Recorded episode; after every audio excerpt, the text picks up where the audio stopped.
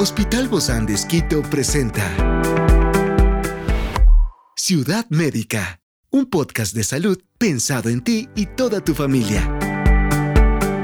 Hoy tenemos a una experta para hablarnos de la diabetes infantil. Se trata de la doctora Mayela Guillén. Ella es endocrinóloga pediatra del Hospital Bozán de Esquito y hoy está aquí en este encuentro de Ciudad Médica. Yo soy Ofelia Díaz de Simbaña y estoy súper contenta de disfrutar este podcast de Ciudad Médica en este mundo tan apasionante de la salud. Te invito a que juntos lo disfrutemos.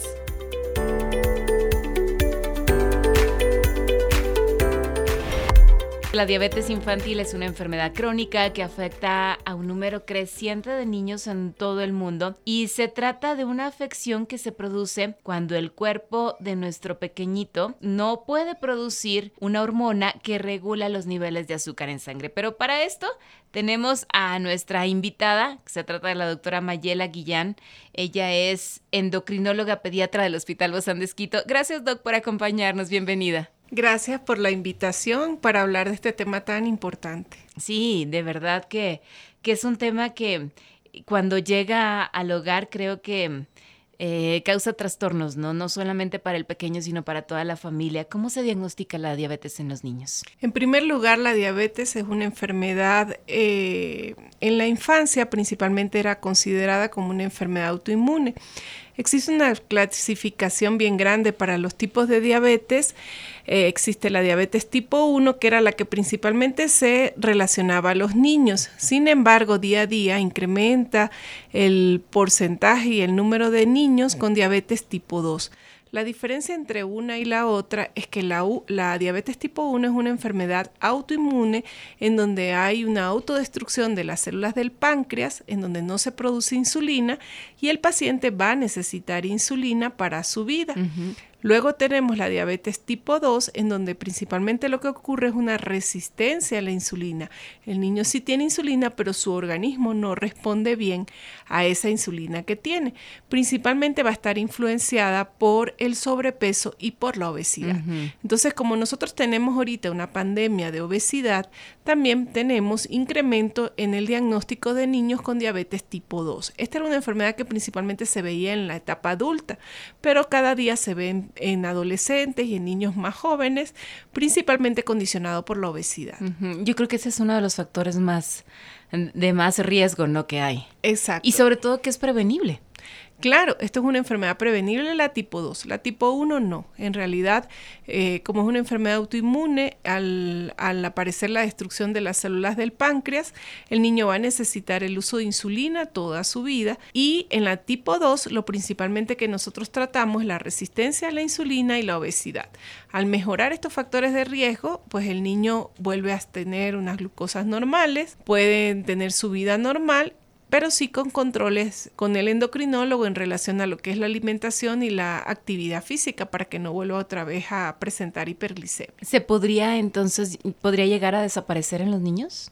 La tipo 2, cuando es desencadenada por la obesidad y tú controlas la obesidad, probablemente sí. Bueno, obviamente la tipo 1 no, porque esa ya es para toda la vida, ¿verdad? Exacto. Y como tú decías, el tener un, un niño con diabetes en la familia cambia todo el entorno. Cambia desde aprender a hacer nuevamente las compras, desde aprender cómo se debe inyectar, desde aprender dónde se debe almacenar la insulina y cómo cambia el niño, porque el niño, nosotros tenemos que recordar que para que aparezcan complicaciones en los niños con diabetes por lo menos pasan 10 años.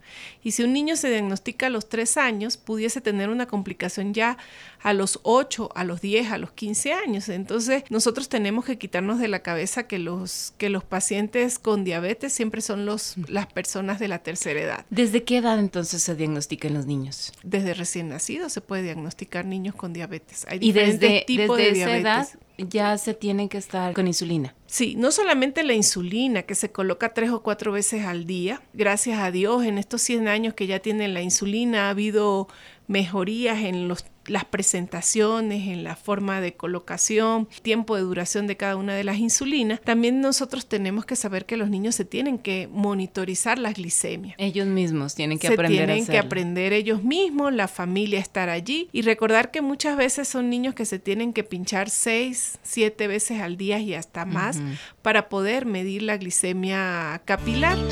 Experiencias excepcionales son el motor que nos anima a trabajar por la salud integral de nuestros pacientes. Expresamos el amor de Dios para dar prioridad a la vida por sobre todas las cosas. Seguimos con nuestro compromiso, la seguridad del paciente. Hospital Bozán de Esquito, a la gloria de Dios y al servicio del Ecuador. La diabetes en todo el mundo ha incrementado, pues también hay mucha investigación en relación a eso. Y ya ahorita hay un poquito más de tecnología en relación al automonitoreo, existen medidores continuos de glucosa, existen mecanismos en los que se les colocan los niños y ya no es necesario pincharlo, sino cambiarlo dependiendo del tiempo de duración de esos sensores. Entonces sí hay un poquito de tecnología, pero por supuesto es una enfermedad que es costosa. Muchas veces los sistemas de seguridad o de seguros de, salud no van a cubrir todos los tratamientos. Siempre les digo que el tratamiento para los pacientes con diabetes es cuatro pilares fundamentales. En primer lugar, la insulina, el automonitoreo, porque nosotros no somos adivinos y cada niño va a recibir diferentes cantidades de insulina. El control médico, la alimentación, que es muy importante, eh, la actividad física. Mm, Entonces siempre debemos de promover estilos de vida saludables, alimentación saludable y con eso prevenimos obesidad y al prevenir obesidad prevenimos el desarrollo de diabetes tipo 2, que es la que nosotros pudiésemos prevenir. Sí, claro. Yo recuerdo cuando yo era niña, yo creo que tendría unos 11 años, yo tenía una compañerita que tenía diabetes y cuando nos reuníamos en casas para hacer pijamadas, ella siempre debía cargar, conocía los refrigeradores de cada casa, a donde iba para almacenar ahí la insulina y poder colocársela y se la ponía por el ombligo, ¿no? Por ahí. Sí, se le coloca. Nos daba mucha curiosidad a todas las, otras compañeritas, ¿no? Porque decíamos, ¿por qué, tienes que hacerte eso? Y ella decía, yo así nací y necesito colocarme. Entonces para nosotros se fue haciendo como habitual para las niñas del, del, entorno. Sí, a veces la educación, la educación en la casa, la educación en la escuela es lo que va a permitir que los niños tengan mejores controles. Porque muchas veces las personas piensan que alejar al niño de que en la escuela no se enteren porque puede existir el bullying, no que no se enteren que el niño no puede salir o que sí puede salir o se esconden las insulinas. Y en realidad nosotros tenemos que normatizar eso y normalizar porque los niños tienen que llevar una vida lo más normal posible. No es un extraterrestre.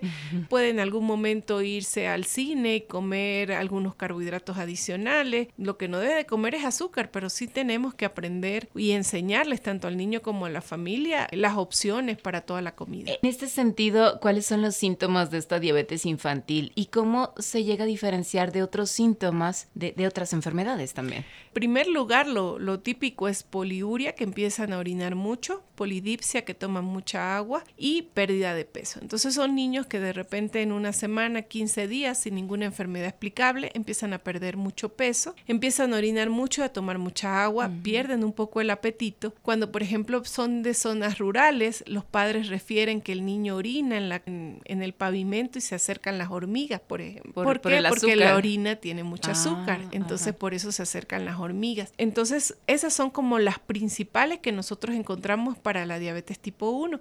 Luego hacen una acidosis metabólica, que es una alteración a nivel de la, de la gasometría. Y para la diabetes tipo 2 principalmente los mismos síntomas, poliuria, polidipsia, pero tenemos en un paciente que tiene obesidad. Es importante también recalcar que los valores de glucosa en niños son los mismos que en adultos. Ellos no tienen glicemias diferentes y todo niño, igual que todo adulto, debemos de tener glicemias menores a 100 miligramos sobre decilitro. Tener una glicemia mayor de ese valor nos puede reflejar o la presencia de prediabetes o la presencia de diabetes cuando está por encima de 200 miligramos sobre decilitros al azar. Estos niños que tienen que manejar su diabetes en esta condición, ellos pueden asistir a la escuela, tratar de hacer su vida lo más regular posible, ¿verdad? Sí, claro, ellos tienen que hacer sus actividades normales, tienen que hacer actividad física. Lo único que uno les pide es a lo mejor un poquito más de monitoreo antes o después de hacer la actividad física. ¿Por qué? ¿Qué pasa con la actividad Porque que el, ejercicio nos ayuda a normalizar o a bajar los niveles de glucosa o el mismo estrés del ejercicio puede condicionar a elevarse. Dentro de la educación que uno les da a los pacientes y a la familia, eh, les explica cómo el ejercicio les puede ayudar al control de la diabetes. Y el tratamiento entonces para ellos de por vida sería, en el caso de la diabetes tipo 1, sería la insulina. Insulina, existen análogos de insulina, unos que se usan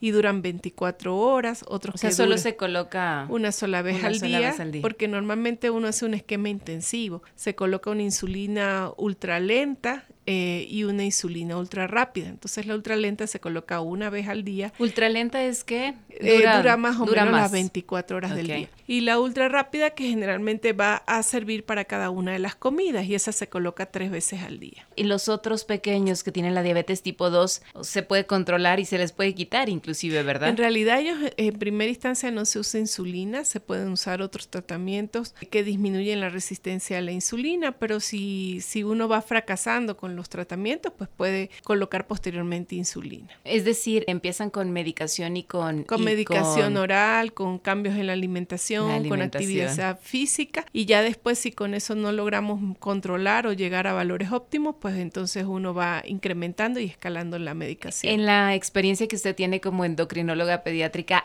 ¿qué cambios ha visto en estos pequeños y cómo se ve esta calidad de vida que mejora? Son dos grupos muy diferentes. En primer lugar, para el diabetes para el niño que tiene diabetes tipo 1 es un cambio bastante fuerte para toda la familia. Y aquí siempre digo que la familia tiene que colaborar e integrarse al tratamiento, porque son niños y si tú abres la despensa y consigues golosinas, mm. consigues galletas, pues los puede comer y sabemos que él si se come algo que tenga azúcar, pues puede subirle más y hacer hasta una complicación que sería una cetoacidosis diabética. Importante el apoyo. la cetoacidosis diabética es cuando la glicemia está tan alta que puede llegar a valores de 500, 600, 800. Ellos se deshidratan, pueden perder el conocimiento, pueden convulsionar y generalmente se maneja en terapias intensivas. Muy grave se pueden sí, poner. Es un cuadro bien grave. Entonces toda la familia siempre tiene que colaborar para que estén lo mejor controlado posible y recordar que son niños, que pueden tener una vida lo más normal posible, pueden tener hijos, o sea, eso no limita nada, pueden estudiar la carrera que quieran, pero siempre tenemos que estar controlados para que no tengan necesidad de estar hospitalizados, para que no tengan complicaciones en los diferentes órganos que pueden afectar la, hiperglucemia, como por ejemplo el, riñón, como por ejemplo el sistema nervioso periférico, eh, la agudeza visual que todo eso afecta cuando los pacientes están descontrolados. Y en realidad el único tratamiento hasta ahora es la insulina. En relación a eso todavía hay un poquito de desconocimiento y de miedo a la insulina. Ciudad Médica. Por eso es que hacemos estos programas, ¿no? E, en este sentido, la insulina beneficiaría. Claro, es su salvación.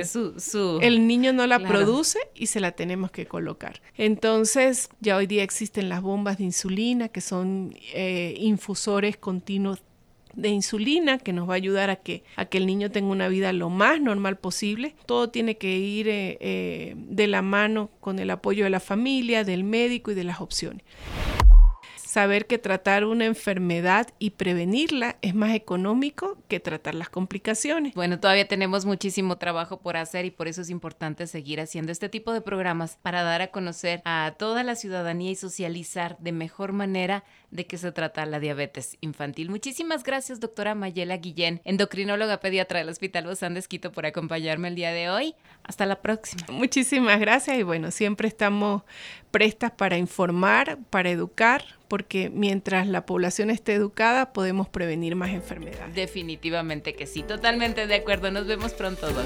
Gracias. Esta es una producción del Hospital Bozán de Esquito con el apoyo de HCJB.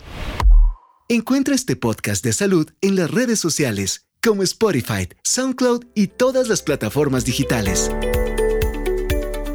Gracias por acompañarnos en este capítulo de Ciudad Médica un espacio para tu salud. Hasta la próxima.